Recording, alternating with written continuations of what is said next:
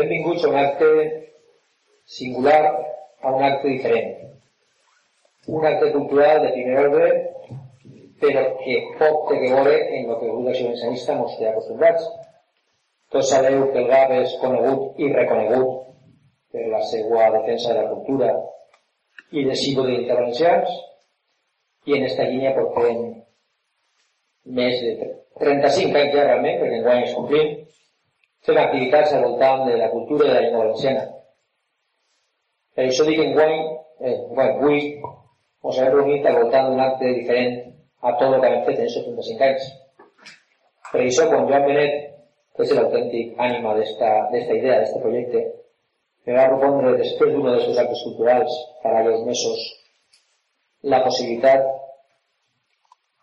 de dur al GAP al ambaixador cultural de les lletres de Venezuela en València, jo en un principi no sé la cara que va ficar perquè jo em venia a dir no me contestes ara, pensa-t'ho. Però realment me costa 30 segons donar-me compte de que realment era una gran idea, era una gran ocasió i que no podien desaprofitar-la.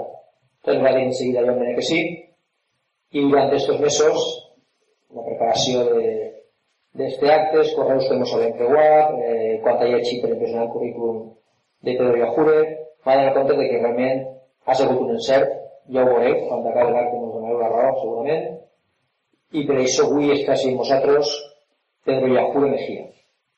Ara a continuació, Aitor Marquina, president de les Joventuts, farà la introducció de l'acte i vos presentarà al personatge. Jo vull incidir en això, que ha sigut una idea de Benet, que no és el que estem acostumbrats, però que realment pense que era una ocasió que ni el GAM ni el valencianisme podria deixar passar.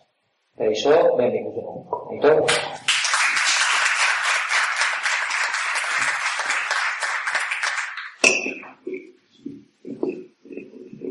Bien.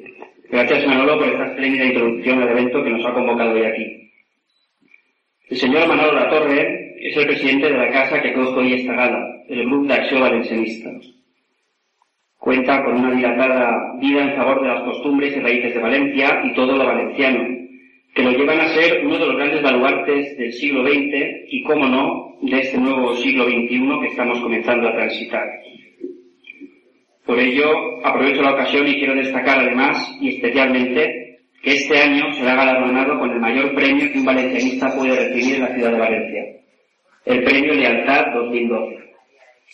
Premio Lealtad en nuestra lengua vernácula es otorgado a aquellas personas que han demostrado una trayectoria de inmaculada lealtad a Valencia en su vida y todo lo que ello conlleva.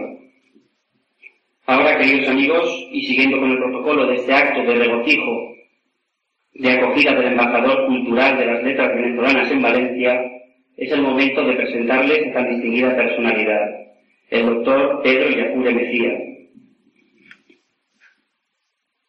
Este insigne venezolano nace en Zulia en el año 1955, viendo el nacer a uno de los prohombres más activos que la cultura venezolana y mundial ha conocido. Según él mismo nos comenta, entre sus múltiples actividades se encuentran ser poeta, escritor, educador, teatrero, titiritero, cuentacuentos, amante de la rima JB y muchas más. Un hombre prolífico que en todos los campos donde ha participado ha cosechado éxitos, premios, menciones y todo tipo de galardones que jalonan su vida haciendo que esta brille con tonos de laureles. Es egresado de la Universidad de Zulia, licenciado en Educación, director de la Unidad Educativa Dr. Gastón Parra Luzardo y muchos otros cargos de importancia y relevancia. En este acto, el doctor Pedro Yacure nos ofrecerá la conferencia que lleva por título poetas españoles influyentes en la literatura venezolana. Tiene la palabra, señor Yacure, cuando usted puede comenzar.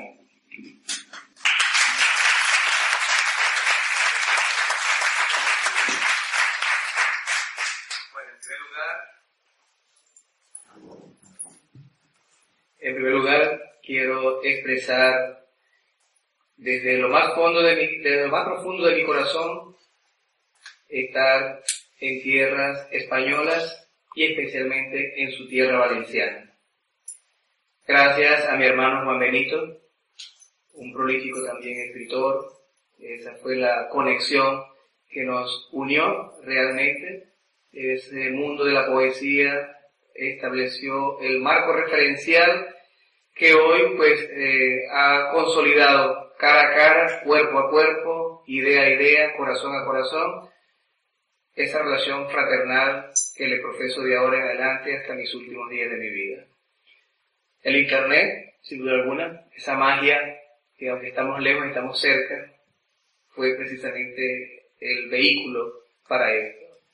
A don Manuel por la acogida de aprobar en conjunto con quienes tienen la dirección de su movimiento cultural, ¿sí, no? Movimiento cultural, una, la asociación, y de tenerme acá.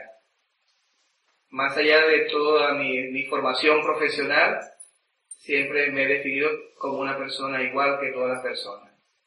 He tenido pues la oportunidad de, de crecer, de estudiar, de formarme, pero no es eso lo que me define y lo que me hace como ser humano ante los otros seres humanos, sino simplemente decir, soy un hombre más en el mundo de los hombres y de las mujeres. Voy a conversar, a hablar sobre la influencia, para que tengan una idea, cuál ha sido la influencia de los poetas españoles en general en el marco de la, de la literatura venezolana. Y como sé que ustedes como valencianos tienen una referencia cultural histórica muy importante, valiosa, y ya comentábamos este, lo que es la defensa de la identidad cultural histórica de su lengua valenciana. Igual hacemos nosotros a pesar de que no manejamos lenguas eh, de uso extendido que no sea el idioma castellano, el español en mi país, se respeta por la constitución el resto de los idiomas, porque así los catalogamos ahora, idiomas de las distintas culturas que hay en nuestro país. Pueden hablar su idioma, escribir su idioma, vivir con su idioma, sin que nadie censure, sin que nadie amenace y sin que nadie tenga el poder de poder decir que eso no es posible en nuestra sociedad. Por lo tanto, la Constitución lo ampara. Entonces es una lucha que se logró durante muchos años y es la misma lucha que ustedes tienen ahora con su lengua, con su manera pues tan especial de hablar. Y eso hay que defenderlo, evidentemente, porque eso es parte de la identidad de ustedes. Dejárselo quitar, permitir que eso desaparezca, es desaparecer realmente ustedes en esencia humana. Porque ser valenciano, lo que identifica el valenciano, es esa manera tan particular de hablar que tienen ustedes y esa manera particular que es el lenguaje les hace ser maravillosos seres humanos ante ustedes mismos y ante el resto de la sociedad y el mundo entero. Por lo tanto, hay que luchar. Nosotros somos muy respetuosos de los idiomas que se hablan en nuestro país. Entonces, eso de entrada para que tengan una idea de lo importante y maravilloso que es cuando uno tiene un estandarte histórico-cultural, como es desde el punto de vista lingüístico, como decía eh, Esteban Monsoyi, uno de los antropólogos estudiosos más importantes de las lenguas y de los dialectos de América Latina y defensor de que esas uh, formas lingüísticas, culturales, se preserven a lo largo de la historia para siempre. Eso tiene que ser parte de la vida, porque así es, de la vida. Un, una expresión lingüística no puede ser uh, una reliquia histórica, lingüística, ni museística, sino que tiene que ser precisamente parte de la vida y de la esencia de lo que son ustedes como valencianos y valencianas. Así que eso hay que lucharlo, cuidarlo y preservarlo. Su lengua, su idioma tiene que ser una flor de un jardín que hay que regar permanentemente para que esté bien bella, bien bonita y perfume sus corazones y los corazones de los demás. Porque en la medida que esa flor valenciana del corazón de la lengua se traduce cada vez que hablan con ustedes mismos y con el resto del mundo en un lenguaje perfumado y aromado para una coexistencia y una convivencia humana necesaria en este planeta llamado globalizado. Entonces hago esta introducción para que tengamos una idea de lo importante y lo maravilloso que ustedes tienen en sus manos y no deben permitir bajo ningún concepto que se pierda en el tiempo y en el espacio. Porque eso es entonces perderse cada uno de ustedes. Es decir, no se imaginan ustedes que dentro de 15, 20, 30 años, con el trabajo que vienen haciendo estas personas tan maravillosas y todos ustedes, que a la vuelta de 30, 20 años nadie hable valenciano. Total, se acabó el valenciano. Lo que hay son habitantes de Valencia, que es otra cosa distinta y diferente. Una cosa es ser habitante y una cosa es la convivencia cultural con todos los elementos que incluyen ser un valenciano. Y parte de eso es esa lengua tan hermosa que ustedes tienen y deben preservar y cuidar para siempre. Bien. Bueno, América Latina, especialmente en mi país, la, eh, ¿cómo conocemos nosotros? ¿Cómo tenemos nosotros referencias sobre los escritores españoles y cómo han influido? La primera fase, fase es fácil entenderla. Nosotros, lógico, tuvimos una relación casi de 300 años con España. Y en el marco de esa relación, los letrados, las personas, eh, escritores de la época que escribían los clásicos que ustedes conocen, fueron conocidos por los, eh, los venezolanos, por los escritores venezolanos, y comenzaron a hacer el trabajo en el marco de las referencias estructurales con las que se maneja la literatura, sobre todo la poesía fundamentalmente. Y aparecen en primer plano, eh, que encontramos poetas que desarrollaron el soneto, desarrollaron la décima, el cuarteto, la redondilla, todas estas figuras de la literatura que tiene y concibe la poesía. Pero yo voy a hacer una referencia para que ustedes vean cómo, así como yo vengo a defender el legado histórico autóctono de mi país, que es lo mismo que ustedes están defendiendo. Antes de enmarcar la temática de la conferencia, es necesario y pertinente señalar la existencia de una literatura autóctona, aborigen hispanoamericana, venezolana, rescatada desde la oralidad y hecha texto posteriormente, tanto desde su vertiente de investigaciones antropoetnológicas y sociología histórica, por quienes le se han interesado por descubrir la cosmogonía, la belleza y la trascendencia de esas literaturas.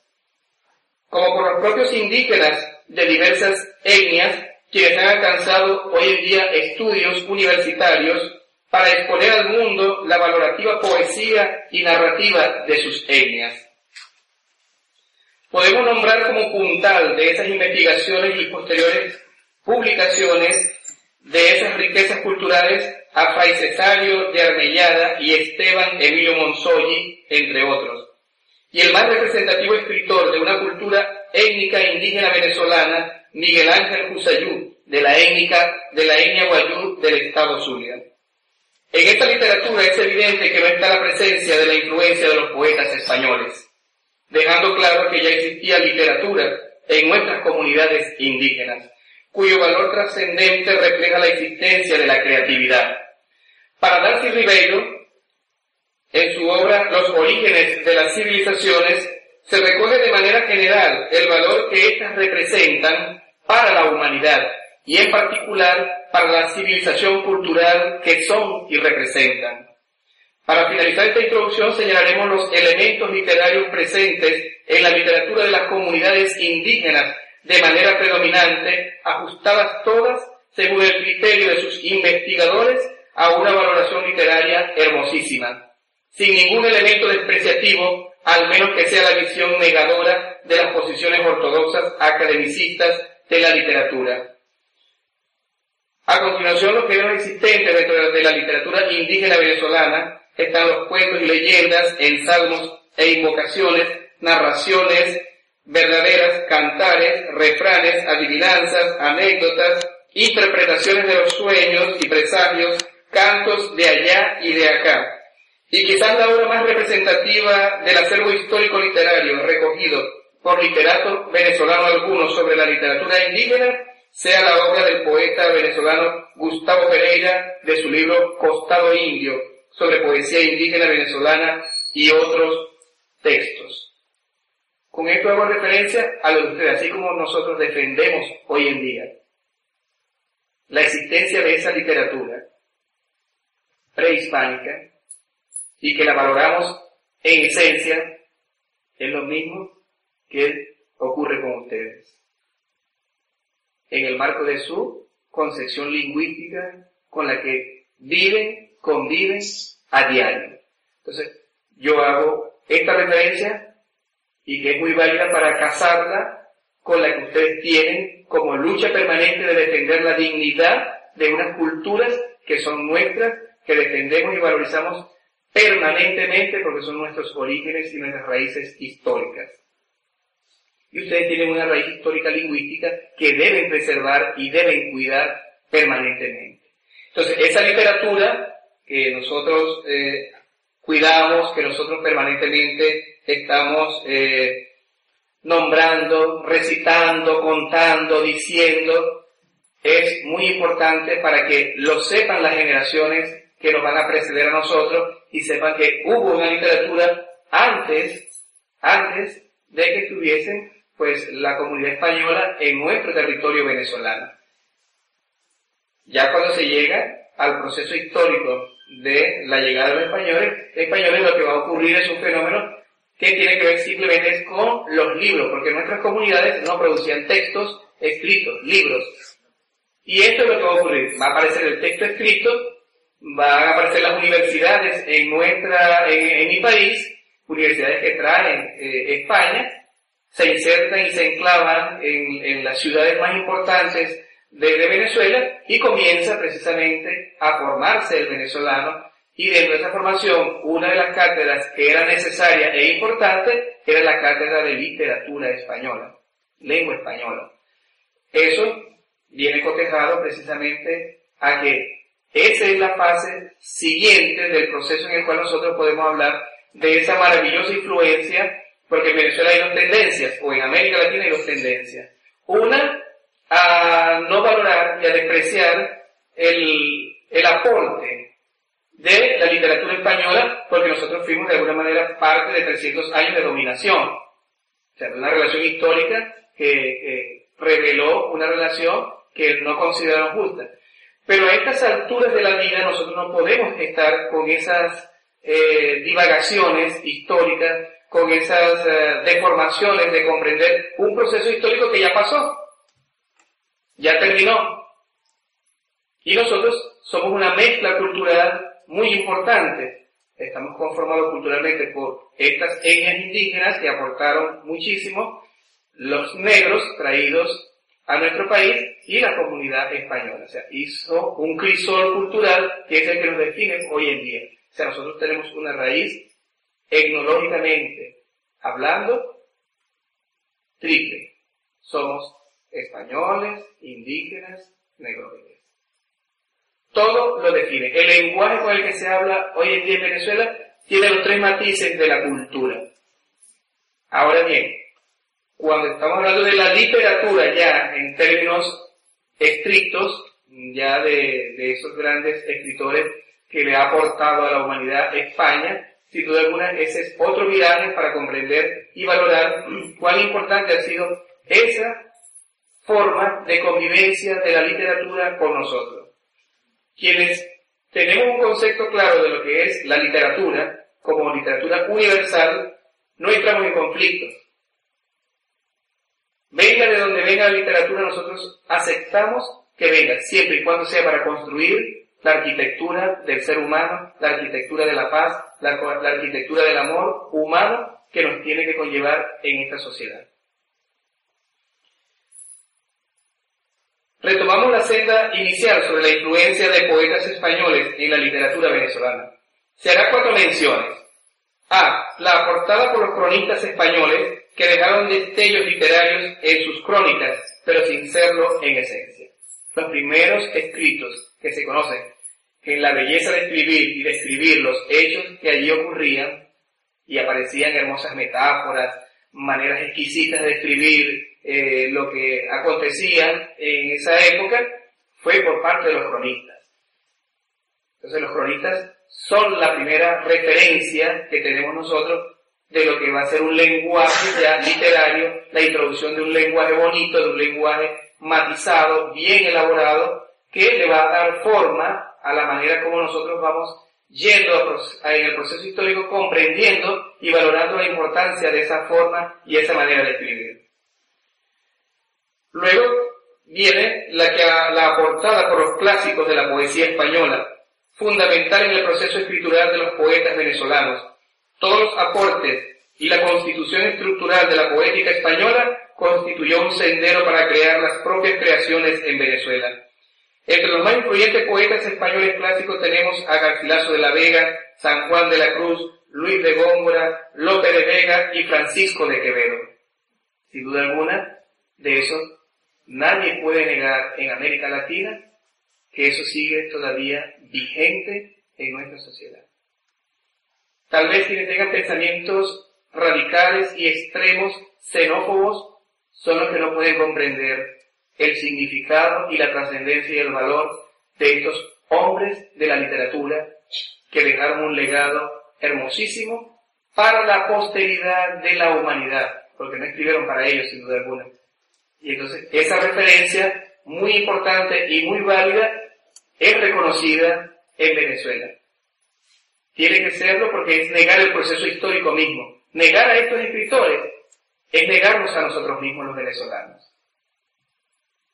Porque queramos o no, están presentes en escritores como Andrés Bello, Cecilio Acosta, Camilo Balsabonati, que recogieron de esa, de esa siembra literaria los mejores frutos para también ellos ir por la senda del camino de esta escritura maravillosa de la poesía y otras cosas que se escribieron.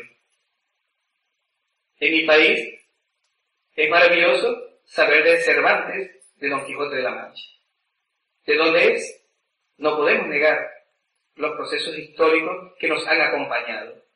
Lo que sí debe hacerse es una reflexión profunda sobre los aportes significativos que ellos nos dieron a nosotros en el tiempo y siguen dando en el tiempo porque siguen siendo una beta, una mina de conocimiento, de saber, porque en las cátedras de literatura eh, española que se dan en las universidades de hispanoamericanas, se sigue analizando los textos de estos escritores para conocer y descubrir una realidad social que allí había.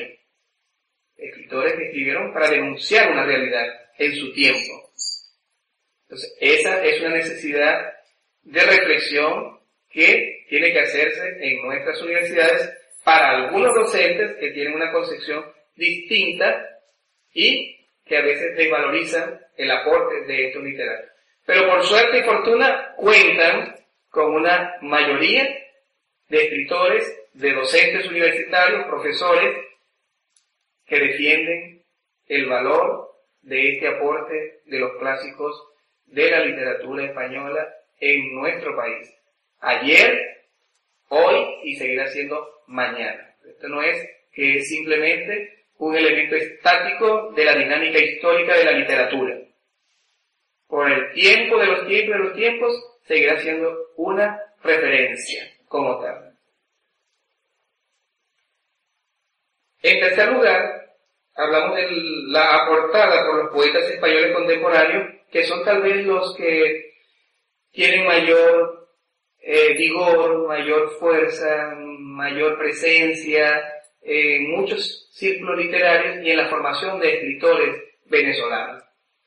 La portada como por Federico García Lorca, Antonio Machado y Miguel Hernández. Es referencia de nuestra literatura contemporánea en Venezuela.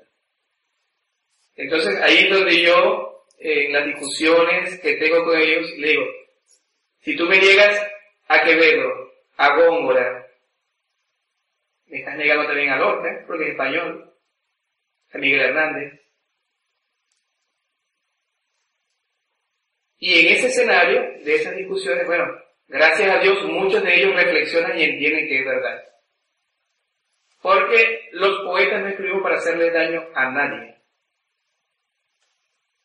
A nadie. Ah, que la poesía en su tiempo tenga el filoso destello de una cuchilla para denunciar la realidad social, los males de la sociedad, de quienes gobiernan en cada espacio y momento de la historia no lo hacen bien, lógico que eso es un peligro para ellos. Los poetas, los novelistas, los cuentistas somos terriblemente subversivos a la hora de no denunciar porque queremos denunciar, sino decir, mira que esto está mal. Ya decía en las anteriores oportunidades que he tenido de hablar, ojalá los políticos leyeran poesía, leyeran novelas y leyeran cuentos. Descubrirían otras realidades y otra forma de sensibilización de comprender la sociedad que gobiernan y con la que no conviven. Ellos gobiernan pero no conviven. Porque los espacios de ellos son muy diferentes del resto que creyó en ellos y les dio una oportunidad. Y la literatura hace eso. la, poesía es fundamental. Me explicaba el poeta Juan Benito sobre Blasco Ibáñez, que me llevó una obra maravillosa de la que conseguí para leerla, que es La Barraca, y que detrás de toda esa, de esa novela, de, esa, de ese entramado, hay fundamentalmente una denuncia de una realidad social que estaba conviviendo allí. Una desgracia humana, social, colectiva. Y los poetas nos convertimos precisamente en problemas para la sociedad. De allí el triste destino de García Lorca, de Miguel Hernández y de Antonio Machado. Pero los poetas, menos mal, y así creo que todos los que están acá darse, no tenemos miedo de decir las cosas que tenemos que decir. Peor es callarse.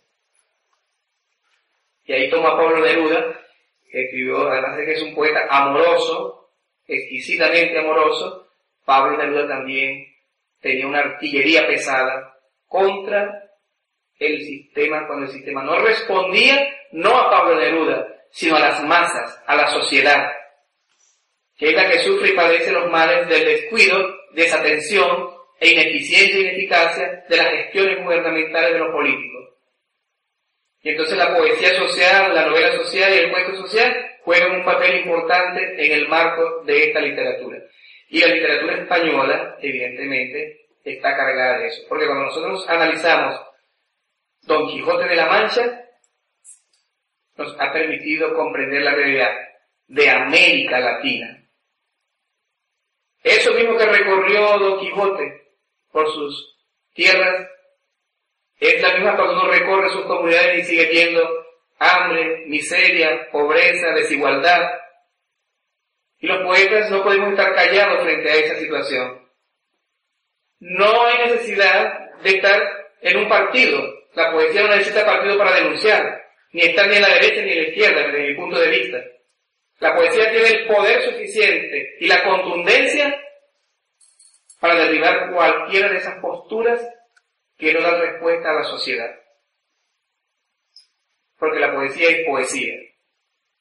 Que asume un, un papel político porque se ve la necesidad del poeta, no la poesía en sí, sino el poeta, en denunciar lo que haya que denunciar, pues habrá que denunciarlo. Porque esa es tarea del poeta tratar de generar un compromiso y una transformación y una modificación de ese paisaje humano que está allí. De no hacerlo, si hacemos una literatura y una poesía acomodaticia, simplemente para regodearnos en los círculos literarios, no tiene razón de ser. La poesía tiene que apuntar realmente hacia donde debe apuntar. Y toda esta influencia de la poesía española viene cargada precisamente de toda una concepción, de un análisis de las situaciones de la España de la época. Fuente Ovejuna, por ejemplo, es una crítica. Nosotros utilizamos mucho en la universidad para analizar a través de novelas los problemas sociales de nuestro país. O sea, no son diferentes los problemas de la época, lo que cambia es el número y el espacio el espacio pues urbano en el que nos movemos. Pero la literatura, sin duda alguna, trasciende más allá del hecho en el tiempo que se escribe. Y si hay una valoración, hay una valoración de la literatura española porque nosotros consideramos que somos también españoles. Somos indios y somos negros. Es decir, un mestizaje bien elaborado, bien construido, una gama de tres formas de ver y de pensar el mundo que se han fusionado para darle sentido a una nueva orientación de la sociedad venezolana en la que nosotros vivimos. Por último, quiero señalar eh, la aportada en el siglo XXI. el siglo XXI para nosotros trascendió y el siglo XX pues, con la marcha de esa eh, caballería de escritores y poetas, tanto los clásicos como los que he nombrado Lorca, Machado, Hernández, siguiendo esa marcha de influir en el trabajo literario que hacemos nosotros. Sigue siendo, siguen siendo referencia necesaria. Pero después de allí, pues como todo un proceso histórico, a veces tiene una estática. Y el siglo XXI tuvo la suerte y la fortuna de encontrar la literatura española, de encontrar a un hombre que para deleite y alegría de ustedes se llama Juan Benito Rodríguez Manzanares, con su rima JB. Decir, un aporte a la literatura clásica, a la poesía clásica. No voy a decir que Juan Benito ha influido, pero comienza a influir a través de mi persona humildemente en ser difundida tan maravillosa, tan maravilloso aporte a la literatura como es la escritura de la rima JB. Está siendo conocida en, en Iterruño, en el municipio de Lagunillas, Ciudad Ojeda, donde ya he dictado talleres a nivel local, donde se incluyó un objetivo al programa de literatura y castellano en el colegio que yo presido. Se está elaborando un libro que en el mes de noviembre cuando vaya él lo va a recibir, traerá el de él, traerá uno para Valencia, bien sea para la biblioteca, para que repose aquí, con poemas de rima JB. Además, estoy empeñado en hacer una gira nacional que ya comencé y en cada uno de los espacios donde vaya a estar voy a dar el taller de rima JB. Para que mi país conozcan que hay una nueva innovación en la poesía, en la literatura y que la está aportando un español, con el buen decir de mi corazón. Es decir, sigue incluyendo la literatura, los españoles, en la literatura venezolana. Entonces, recoger todo ese sentir de lo que ha aportado la literatura española a la literatura venezolana tiene que tener un significado, porque nosotros, como les repito, nosotros somos españoles. Somos indígenas o indios y somos negros. Nosotros hemos hecho un cruce cultural maravilloso.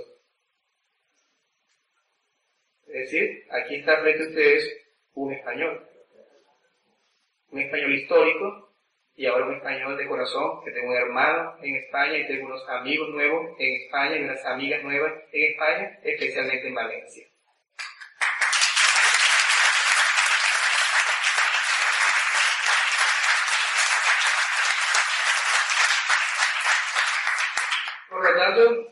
eh, sintetizo y recojo la idea, mm, hablaba en posteriores, que yo hablo del creador, del creador. Y yo soy una persona muy agradecida de todo lo que he podido leer, porque también me influye, por ejemplo, la poesía hindú, bastante, en lo que cabe. Yo acepto todo lo que venga para el bien de mi vida que mi vida pueda dar bien a los demás. Pero en especial, la literatura española es parte de la vida de la literatura venezolana. Porque en esencia, cuando se comienza a hacer literatura ya a los libros, a los textos como tal, es la que trajeron los españoles. Porque nuestros indígenas no escribían, pero de la literatura oral que ellos decían, los investigadores aprendieron y lo llevaron a los libros. Les dije al principio que ahora hay indígenas que han ido a la universidad formados como sociólogos, eh, educadores, antropólogos, y van a esas comunidades a convivir dos, tres, cuatro, cinco años, recogen toda la información maravillosa de ellos y la plasman en sus lenguas y las aportan, como Miguel Ángel Husayú.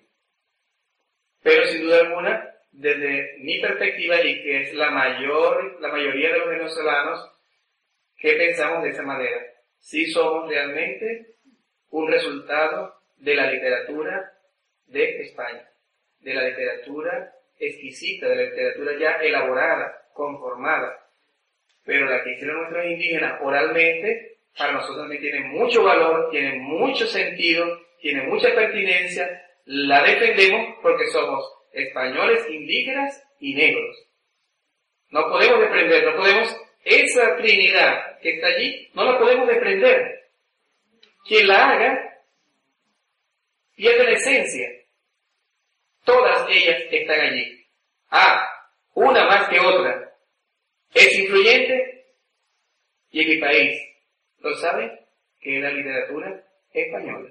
Porque ella es la que ha ceñido el camino de todo esto. Todos los escritores, a partir de Andrés Bello en adelante, no hicieron más que escribir cosas maravillosas y hermosas porque eso es lo que le ofrecía Góngora, Quevedo, Garcilaso, Fray Luis de León, etcétera, etcétera. Esa maravilla de escribir sus escritores españoles llegó al corazón de nuestros venezolanos formados en las universidades creadas por España en la época, digamos, la época colonial. Y hoy estamos sembrando, y hoy en lo particular, lo que me toca, sembrando el trabajo de Juan Benito como escritor y poeta, al cual felicito. Y yo quisiera que en, Valencia, en España, y los poetas españoles, como es una, una novedad tan importante, es decir, la, la, la, dinámica de la literatura no puede ser estática, y él le ha dado dinámica con esta rima JB.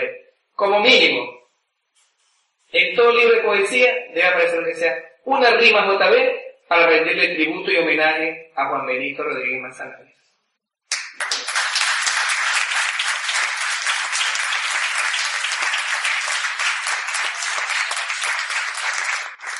Para cerrar, ya la parte de lo valioso que ha sido el, aporte de la literatura española, que en sus distintas épocas. Lo más reciente es mi hermano que está aquí a mi mano derecha. Y seguiré la tarea de difundir y de trabajar. Incluso yo he elaborado para, he escrito dentro de mis metas con la rima JB porque me gusta, un poemario infantil que se llama El Duende Travieso y otros poemas. En rima JB, son 17 aproximadamente, 17, 20. Y estoy terminando un poemario que lo había terminado, era de 20 poemas realmente. Se llama Conciliaciones. Pero una vez que conversé con él, me dijo, aquí los libros tienen 70 páginas, entonces, mira la tarea que me puso, ¿no? Escribir un poema de 70 páginas de conciliaciones. y ahí estoy, ya lo tengo terminado bien mediante para el mes de agosto. Entonces, bueno, sí, sí, los españoles son muy importantes en nuestra literatura venezolana. Siéntanse ustedes eh, felices, siéntanse ustedes congraciados de que la literatura española sigue teniendo vigencia en nuestro país. Con mayor o menor grado los clásicos, porque la tendencia de la escritura de la poesía libre, a la cual es válida. Yo respeto toda la poesía de lo que los creadores hagan. Pero bueno, de alguna manera las universidades, que son las que forman, siempre hay, un, hay una asignatura que tiene que ver con literatura española. Ahora, que los profesores, cuando van a las aulas, eh, uno que otro, si son enamorados o no de la literatura de la poesía, no lo hacen porque terminan siendo son docentes de literatura. Y si no hay amor por la poesía, por la novela y por el cuento, no le dan valor muchas veces a eso que está allí, pero están presentes. Y en las tertulias literarias, generalmente sí se nombra a los poetas. A nivel de escritores, a nivel de, como decir, la Asociación de Poetas Unidos de Valencia, ¿no? Allí siempre sí hacemos referencia a los escritores clásicos, a los, eh, de España, de otras latitudes que nos han influido enormemente. Así como España recibió la maravillosa influencia de Rubén Darío, el nicaragüense, y que fue un, un boom dentro de lo que aportó con su libro azul y el modernismo de la literatura y la poesía de Rubén Darío. Es decir, esa armonía de dar y recibir, recibir y dar ha sido recíproca, realmente. Claro, más de ustedes que nosotros para ustedes. De ustedes hacia nosotros que nosotros para ustedes. Cuando llegué, yo tengo acá ya desde el día domingo, lunes 7 y me he sentido muy contento y feliz de estar en Valencia. Pero no tienen ustedes la idea de lo lejos que queda mi país para estar acá soñando en la tierra que hizo también mi libertador Simón Bolívar. O sea, es algo maravilloso. Conseguirlo con una familia hermosa, la familia Juan Benito, Ana, sus hijas, Rocío, Gemma, y con todos los que he compartido en estos días, que no he, no recibido más que cariño, amor, fraternidad y felicidad. Y esa es la imagen que voy a llevar hasta el último día de mi vida de lo hermoso que son los españoles, los valencianos especialmente con quienes he convivido en tierras venezolanas. Y para ello escribí un poema cuando me senté allá que se llama Valencia de mis amores. Elevo mi canto, elevo mi canto con la voz de mi alma en alas de halcón peregrino. Valencia es mi destino, con sal mediterránea envuelta en olas de malvarrosa. Es que aquí he sentido bajo mis pies una historia que me pertenecía, Valencia es toda poesía, fiesta de poetas, amor y alegría. Valencia, Valencia, que me regalaste tu tarde, la semblanza de Blasco Ibáñez al amparo de crepúsculos que arden. Valencia, Valencia, la que atesoraba a mi vida, la felicidad de un hermano infinito, y tú, tierra amada, lo llamaste Juan Benito. Me marcharé feliz a mi patria Venezuela, y dejaré mi corazón en ustedes al compás de una zarzuela y sus flores, Valencia de mis amores.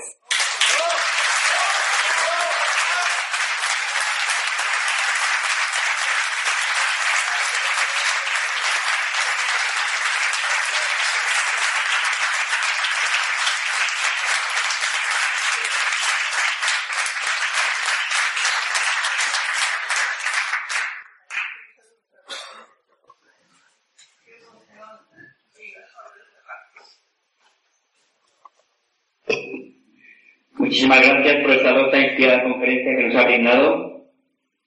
En breves instantes, amigos, eh, tomará la palabra Juan Benito, poeta, escritor y dramaturgo sobradamente conocidos por, conocido por todos los presentes y harto conocido en todo el ámbito valenciano y valencianista.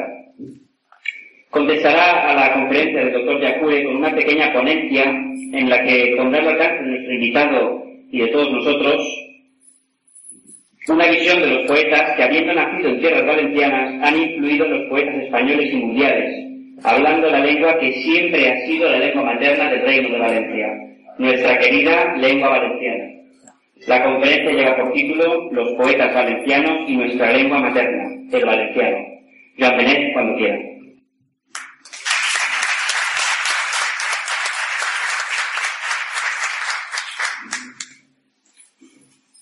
Gràcies, editor. Gràcies, benvolgut amic, per la teva conferència i per les teves paraules tan doctes i il·lustratives. Ara em vas a permetre que, utilitzant la meva, la meva llengua valenciana, se doni la benvinguda oficial a la nostra terra valenciana i a aquesta casa que des d'avui també és la teua. La casa del grup d'acció valencianista.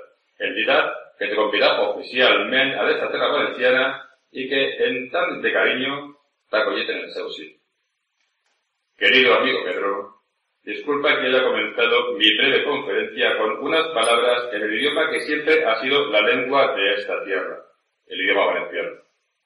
Pero quería que escucharas cómo suena nuestra dulce lengua valenciana, aunque en esta casa no te faltarán oportunidades para escuchar hablar en valenciano, pues debo decirte que te encuentras en la casa de una de las entidades más señeras del valencianismo puro y cultural de cuantas asociaciones hay en nuestro querido Reino de Valencia.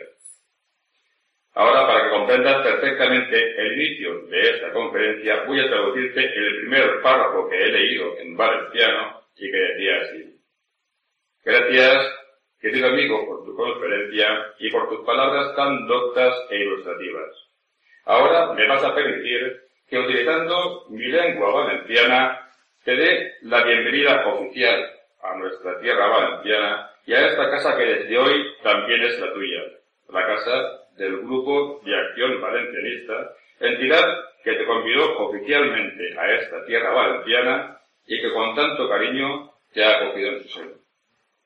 Tras la traducción del párrafo inicial, para tu comprensión, continúo mi exposición dando mis más sinceras gracias a todas las personas que hoy están aquí con nosotros arropando esta gala que sin duda tiene un carácter especial. Y cómo no, también quiero ofrendar un agradecimiento muy especial a cuantas personas han estado y siguen estando implicadas en la presentación y desarrollo de este evento.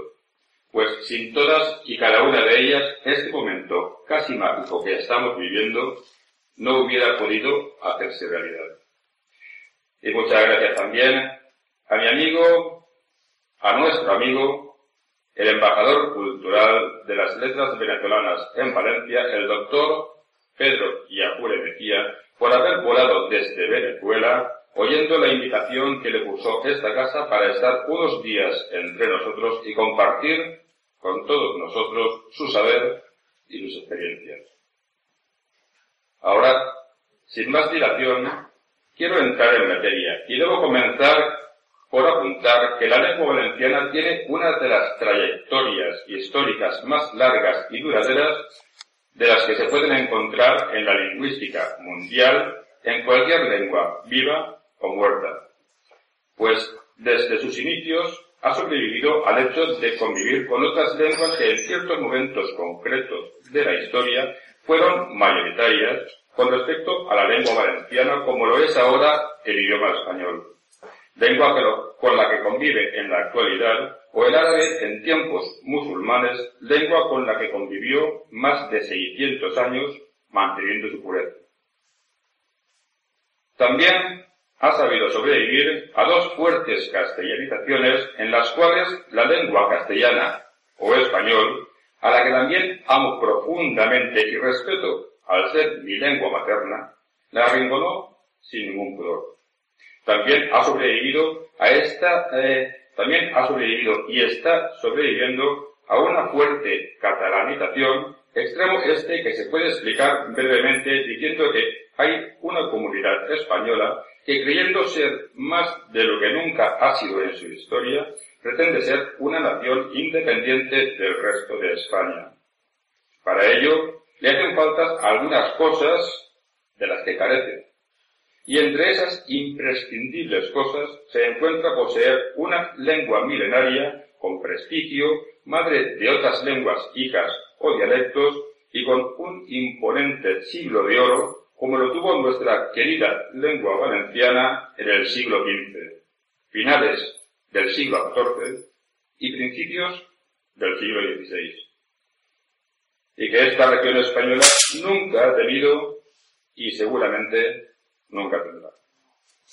Motivo este por el cual esa comunidad española, que parafraseando al Quijote digo, en un lugar de España de cuyo nombre no quiero acordarme, y no voy a citar su nombre deliberadamente, nos quiere robar, sí, robar nuestra lengua valenciana y con ello todo lo que la milenaria lengua valenciana conlleva. Y para ello esta comunidad vecina, pero ladrona, no duda en utilizar todas las artes diestras y siniestras que tiene a su alcance, aunque sea tirando de la siquiera. Como se desprende de lo dicho, la lengua valenciana ha sobrevivido a momentos muy oscuros y dramáticos, pero ha sobrevivido por el motivo de que es una lengua que siempre ha estado muy enraizada con su pueblo, con el pueblo valenciano, que la habla voluntariamente, sin ningún tipo de presión o esfuerzo y que tanto la mima y la quiere. Y que a pesar de todas las vicisitudes acontecidas y ataques recibidos, y todo cuanto pueda venir en el futuro, siempre la querremos, hablaremos y ensaltaremos como se merece, llevándola prendida en nuestros corazones como uno de nuestros mayores tesoros. No en vano Miguel de Cervantes, que fue un enamorado de la lengua valenciana, en su libro Persiles y Segismundo escribió, la lengua valenciana, graciosa lengua, con quien solo la portuguesa puede competir en ser dulce y agradable. Aquí también quisiera apuntar que hubo un momento en la historia de la lengua valenciana en la que nuestro San Vicente Ferrer, eminente santo valenciano, estando en vida predicaba en valenciano por toda Europa y era entendido sin ningún tipo de problema por todos cuantos que oían. Pues la lengua valenciana llegó a ser en ese nicho histórico tan universal y de un uso tan común como ahora lo puede hacer la lengua inglesa.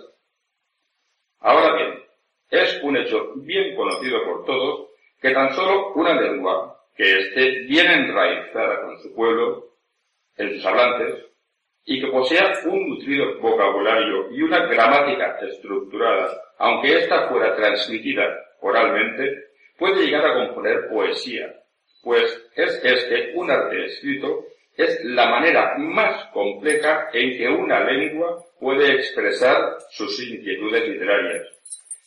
Y ya desde los siglos X y XI, en que los poemas llamados moaxachas, que eran unos poemas en árabe o hebreo, incluyeron las jarchas, que eran unos versos en romance valenciano que se incluían para hacer comprensibles estos poemas a los originarios pobladores de las tierras valencianas en tiempos de la dominación musulmana, la lengua valenciana adquirió categoría de lengua literaria, pues el romance valenciano, que fue el caldo de cultivo de la lengua valenciana, ya se escribía poéticamente. Desde ese momento la lengua valenciana ha contado con numerosos escritores y poetas que la han elevado al cielo de la literatura. No en vano, y cito de nuevo a Miguel de Cervantes, pues este insigne escritor de las letras castellanas se reconocía públicamente como un enamorado de la obra de Jolot Martorell, Tirano Blanc, obra en la que se basó para realizar su obra máxima y claro exponente de las letras castellanas, el ingenioso Hidalgo Don Quijote de la Mancha. Además, no puedo dejar pasar la ocasión de citar eh, a los clásicos valencianos árabes como Ibn Lubun, Ibn Haylen o el lexicógrafo Ibn Sira, 1007-1065, que vivió en la corte de Amari de de Denia y que afirmó, ¿y cómo no he de cometerlos yo? A los errores se refería. En tiempos tan lejanos de cuando el árabe se hablaba con pureza y teniendo que vivir con personas que hablaban romance dejando claro y patente la fuerza e influencia que ejercía el romance valenciano sobre el árabe que era la lengua de los conquistadores.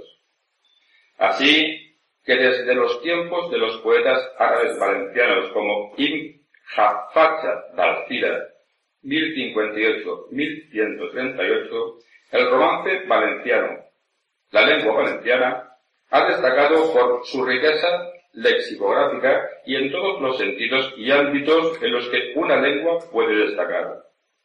Pero como citaba anteriormente, fue durante el siglo de oro de las letras valencianas que duró más de 100 años, donde nuestra lengua, donde nuestra lengua vernácula adquirió un esplendor inimaginable y no alcanzado hasta ese momento por ninguna otra lengua romance.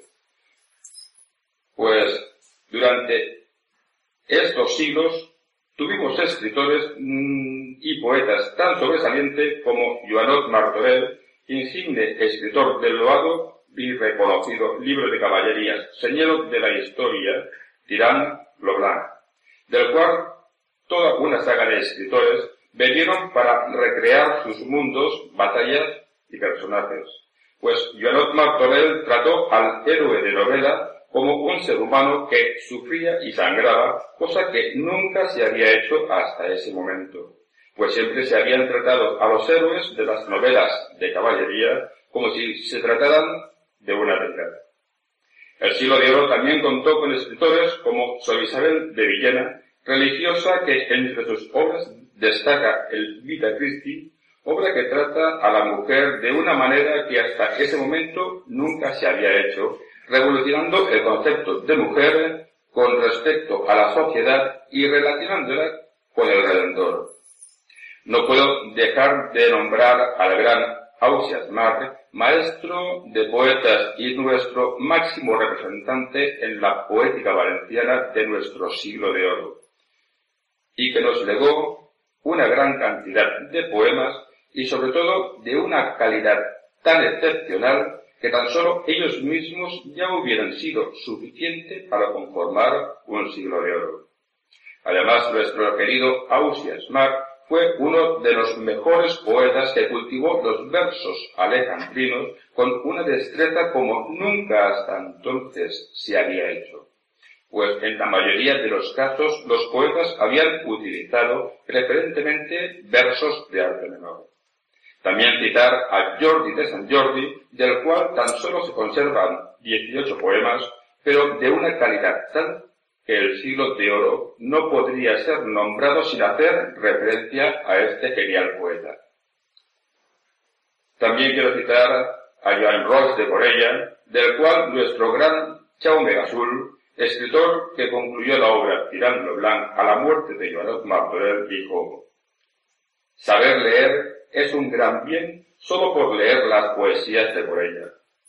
De la obra de Ross de Corella destacaré dos de sus obras poéticas, Les Laors de la Verge María o Oración a la Verge María. Y no quiero concluir mi breve paseo por el siglo de oro de las letras valencianas sin nombrar a nuestro Jaume Garrof, de cuya obra destacaré L'Espíritu, también llamado el libro de las mujeres, escrito totalmente en versos tetrasílabos y que muestra una radiografía de una sociedad de ese momento y el puesto que ocupaba la mujer en ella. Aunque la lista de poetas y escritores clásicos valencianos sería interminable, pues podría citar a Fray Bonifacio Ferrer, hermano de San Vicente Ferrer, a San Pedro Pascual, que escribió la Biblia Parva, a Filaber de Proixita, a a Jaume Marc, a Pérez Marc, padres del insigne Ausias Marc, a Joan Escribá, Carlat Ferrollar, Luis de Vilarraza, Jaume Gasul y muchísimos más, lo dejaré en este punto, pues el tiempo y la cordura me dictan que no haga más larga y extensa la lista. Así continuaré comentando que el tiempo pasa lenta, pero inexorablemente, y los siglos lo hacen con él. Pero lo que no pasa, lo que nunca ha pasado, es la calidad de los escritores y poetas valencianos. Y así podría citar a Xavier que escribió un poema que se ha convertido en todo un símbolo de la valencianía actual. Y dice así, Va a calia. Ningú ho ha sabut mai el dia. València el nom. Pàtria, la pàtria és essència i l'essència. I jo estic i estaré a on ella està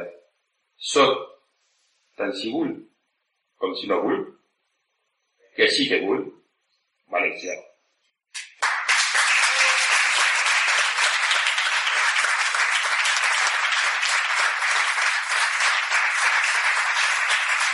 Moltes gràcies. Sou un públic fantàstic. En castellano pierde parte de su esencia. Pero no quiero que nuestro invitado se quede sin saber lo que nuestro poeta Xavier Carr quiso expresar en su poema. Así que voy a leer el poema traducido al español.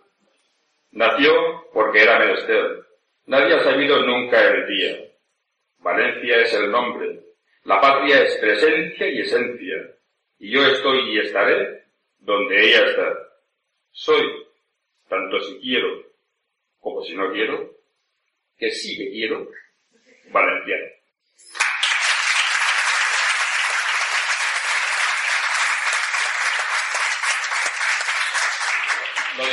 sois un público fantástico. Estáis el siguiente. Bueno, continúo. Además, también podría citar algunos otros poetas como Teodoro Llorente, Josep María Bayarri o yo mismo, O bien, siempre tirando un poquito de. O bien con eh, mi nombre en, en, castellano, que es como me conoció mi amigo Pedro, Juan Benito. Pero no quisiera concluir esta pequeña exposición sobre la lengua valenciana y los poetas que en ella escriben o han escrito sin hacer mención a un tipo de poesía que es puramente clásico en nuestras tierras valencianas y está intrínsecamente unido a ella. Me estoy refiriendo, amigos míos, a nuestra entrañable poesía festiva, la cual es un tipo especial de poesía que con sarcasmo y socarronería igual habla de política como de cualquier situación social poniendo de manifiesto la originalidad de los poetas valencianos para satirizar los temas más importantes, serios y cruciales que aquejan a nuestra sociedad. Podríamos tratar el inicio de esta tradicional manera valenciana de hacer poesía en el año 1885, cuando el indudable maestro en este arte, el gran poeta Josep Bernat y Baldoví, escribió el que sería el primer libret de falla en verso explicando la falla del conín, el conejo, con una gracia y salero tal que leerlo y no reírse es imposible pues hace un símil entre la suavidad del conejo de orejas largas y juguetonas y el de... Bueno, hay que leerlo. A partir de este momento se inició toda una saga de grandes maestros de la poesía festiva, como lo es nuestro entrañable Anjo Ramón, nuestro querido y máximo exponente actual en este arte de la poesía festiva el cual ha escrito cientos de librets y otros tipos de poesía, y del cual quiero destacar una poesía que, no siendo festiva, pero sí que, por el contrario, ha marcado un antes y un después en la poética valenciana. La poesía de la llamada La Casa Bella. Poesía que evoca al recuerdo y a las raíces de una persona con su lugar de nacimiento y en donde pasó algunos de los mejores años de su vida. Prosigo esta pequeña relación de poetas festivos con Josefina Lázaro, poeta que estuvo especializada en la poesía festiva infantil. Josep Bea, Josep Meliá, Pérez de Monte, Rafael Meliá, especializado en realizar poesía festiva con letras de canciones conocidas. Josep Ferran, uno de nuestros más prolíficos escritores de Gillette, Joan Antonio Lapón, indiscutible líder de la poesía festiva, Manuel Navarro, más conocido en ámbitos poéticos como Nelo Piñol, Josep Navarro, Donis Martín, Nacho Santo Domingo o, de nuevo, como yo mismo, Jean Belet.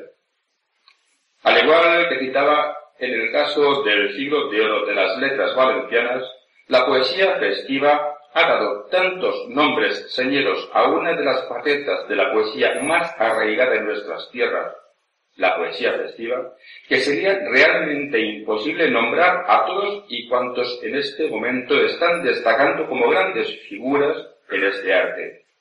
Pero vaya para todos, los que he nombrado y los que por evidentes cuestiones de tiempo no he nombrado, mi más afectuoso recuerdo. Para finalizar, decir que tan solo he querido hacer un breve paseo y resumen del origen de nuestra querida lengua valenciana que tanto ha aportado al mundo y, como no, a la lengua castellana. Y recordar a algunos de sus escritores y sobre todo a algunos de sus poetas, que dentro de su genialidad han hecho que la historia de la escritura y la poética mundial se incline a su paso, haciendo que escritores y poetas de todas las épocas y estilos se fijen en los escritores y poetas valencianos a la hora de realizar su obra. Muchas gracias a todos por vuestra atención y recibir todos un abrazo por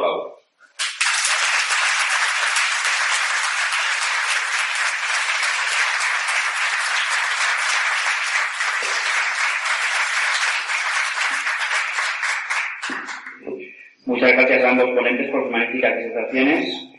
Llegados a este punto, amigos y amigas, nos vamos a deslizar en el terreno de los agradecimientos, homenajes y entregas de regalos para sellar con ellos una cordial velada y la hermandad entre los pueblos de Zulia y Valencia.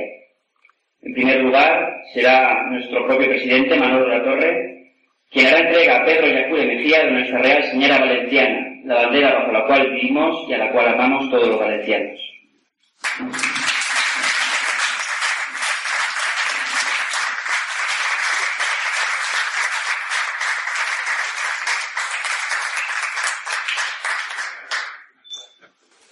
para un lugar muy importante en mi hogar, en mi casa.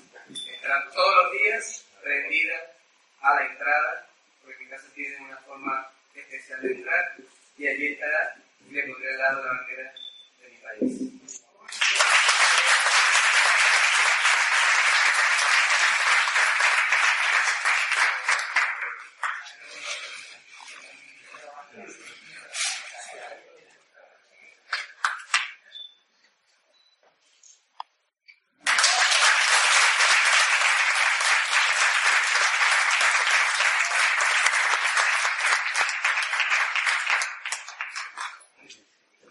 El Fundació Valencianista en agraïment a en Pedro i a Pure Mejía, reina de València del segle 2012.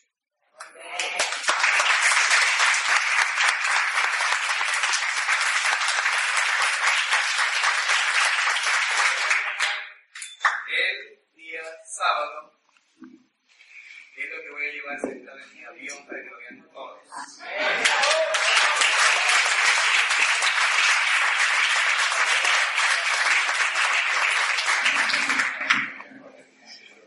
Ahora será Joan Benet quien hará, entrega al doctor Yajure de un cuadro conmemorativo de su viaje en tierras valencianas.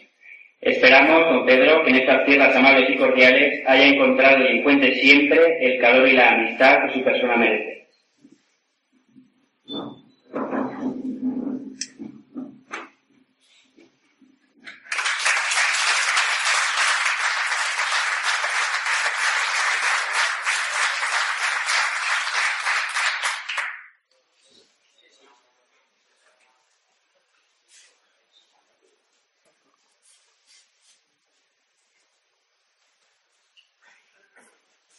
y me tiembla la mano. De la verdadera alegría.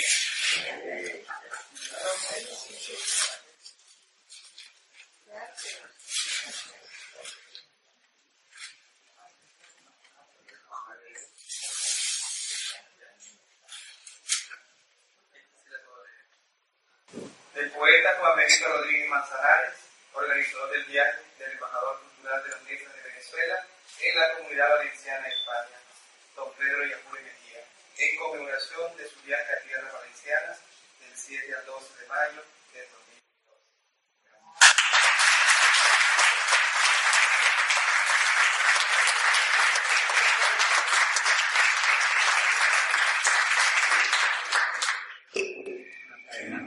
Y para acabar, y como broche de oro para este hermoso acto y la ceremonia de la entrega de obsequios, un gran valencianista conocido y reconocido en todos los rincones de Valencia como un gran adalid del movimiento valencianista, subirá a este escenario para hacer entrega al doctor Yacure de un lote de libros en español y en valenciano y uno de nuestros más queridos tesoros, un completo dossier que contiene todos los devenires de la lengua valenciana a lo largo de la historia hasta nuestros días. Pepe Alba, cuando quieras.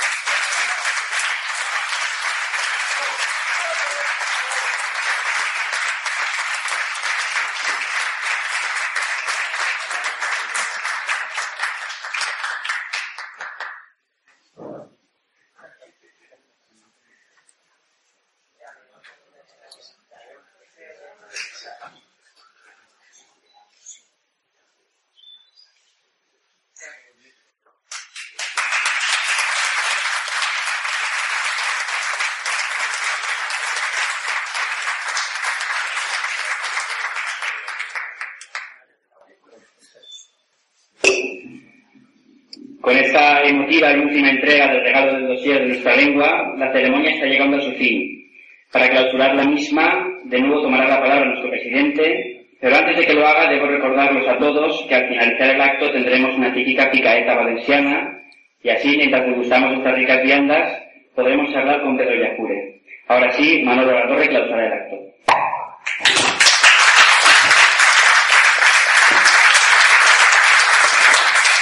Muchas gracias, Héctor. Ya us, us havia dit que no defraudaria l'acte, crec que ha sigut així. Un acte diferent, molt complet y molt important, porque yo quiero pedirle en nombre del grupo sanista a Pedro que con el mismo amor, con el mismo énfasis que ha defendido a tu padre Venezuela, a tu amigo Juan Benito, cuando llegues a tu país, a tu patria, si alguna vez oyes a alguien que dice, se le ocurre decir que el Valenciano tratan lo mismo, con esa fuerza puedes decir que es falso, que tú has estado en Valencia, está en el grupo nacionalista y sabes que la lengua valenciana es diferente a todas. Muchas gracias.